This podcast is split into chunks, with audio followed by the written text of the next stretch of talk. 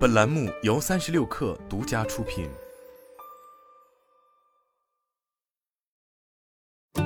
本文来自三十六氪，作者张静怡。近日，浪潮政府数字化转型能力发布会在福州举办。会上，浪潮正式发布政府数字化转型能力方程式及相关产品。浪潮政府数字化转型能力方程式，其中包含业务、数据、技术、方法、参与者和运营六项要素。具体而言，业务以及业务所产生的数据都是客观存在的，根据不同政府部门的多年的积累而有所不同。参与者指的是政府、企业等参与政府数字化转型过程中的各种角色；运营指的是长期持续的经营，实现目标价值的快速迭代。方法和技术是政府数字化转型能力中最大的变数，具有倍增效应。会上，浪潮软件科技总经理张峰指出，六项生产力要素缺一不可。有了好的方法论和技术工具的加持，参与者的能力因此得到指数级的提高，使得政府各行业的业务和数据发挥更大效能。再通过赋能者的持续运营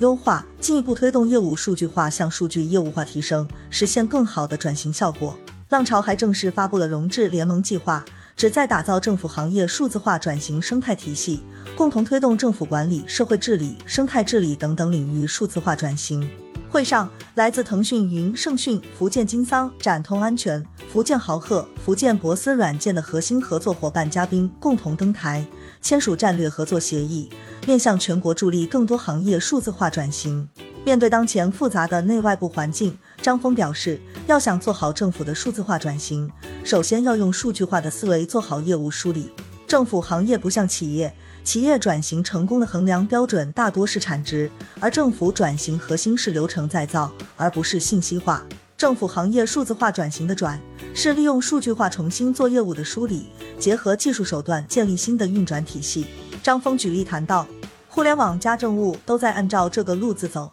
利用移动端的便利性提供各种便利。比如以前买车需要交车船使用税，到税务局窗口只能刷银行卡、信用卡。现在为什么可以用支付宝？因为政务的业务调整，这就是再造的过程。他也补充，政府的转型过程中，数字化只是一个辅助工具，更多的是我们对政府各行业各部门的业务要有客观清晰的数字化的业务梳理，利用技术将业务管理监督服务方式改造，对各个部门的业务进行梳理优化。据了解，未来浪潮软件科技在政府数字化转型领域还会在数字化运营方面发力。打造相应的平台和工具。张峰提到，运营对各行各业都是必须的，因为大家都走到了一个阶段，建设高峰期过去了。政府的数字化建设是个长期的事，不是一个建设态，是运营态。运营需要有一系列的运营方法，需要有运营的体系支撑政府的信息化建设持续的迭代更新完善，产生价值。